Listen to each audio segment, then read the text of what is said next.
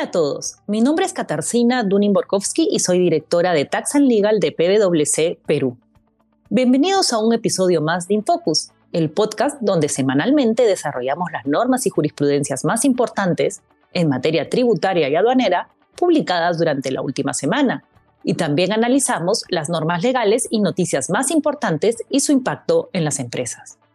La semana del 8 al 14 de diciembre nos ha dejado algunas disposiciones que comentar. Lo primero es informarles que hasta el día de hoy, 14 de diciembre, no se ha publicado ninguna ley que regule el ámbito laboral y tributario del régimen agrario y reemplace la derogada Ley 27360. Tampoco tenemos noticias respecto a si el Congreso de la República prorrogará las exoneraciones tributarias vigentes hasta el 31 de diciembre del 2020. Volviendo a las normas más importantes de esta semana, el sábado se publicó una ley que tiene por finalidad enfrentar las prácticas de ilusión de derechos antidumping y compensatorios. Esta norma define la práctica de ilusión como toda aquella circunstancia que implique un cambio en el patrón de importaciones con la finalidad de evadir o evitar el pago de los derechos antidumping o compensatorios que fueron impuestos para corregir las distorsiones en el mercado y que perjudiquen la rama de producción nacional.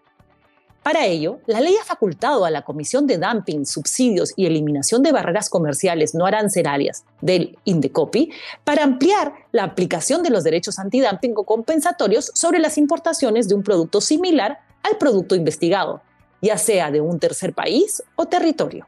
La ley ha señalado que las principales modalidades de ilusión son, entre otras, la importación de piezas, partes o componentes provenientes del territorio aduanero o país de origen del producto final sujeto a derechos antidumping o compensación definitivos con el objeto de ensamblar o acabar el producto en el Perú.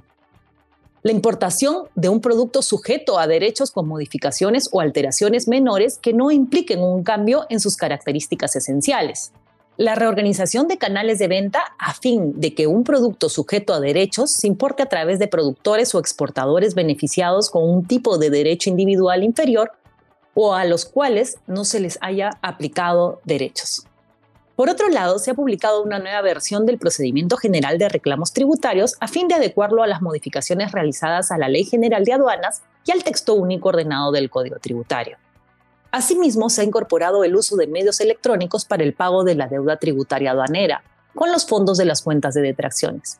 De esta manera, el pago de la deuda tributaria aduanera que constituye ingreso del Tesoro Público puede realizarse de forma electrónica a través de SUNAT Operaciones en línea, SOL, en el servicio Mis Declaraciones y Pagos, utilizando el código de usuario y la clave SOL.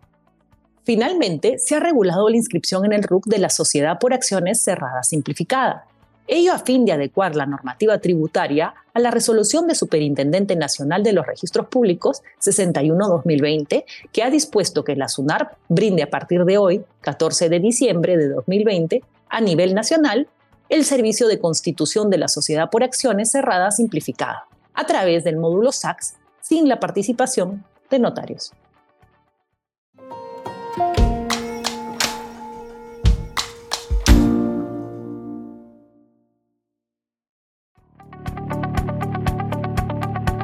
Solo para comentarles que esta semana SUNAT no ha publicado nuevos informes de obligatorio cumplimiento para sus funcionarios, Tampoco se han publicado jurisprudencias en materia tributaria y o aduanera. Muchas gracias. Hasta la próxima semana.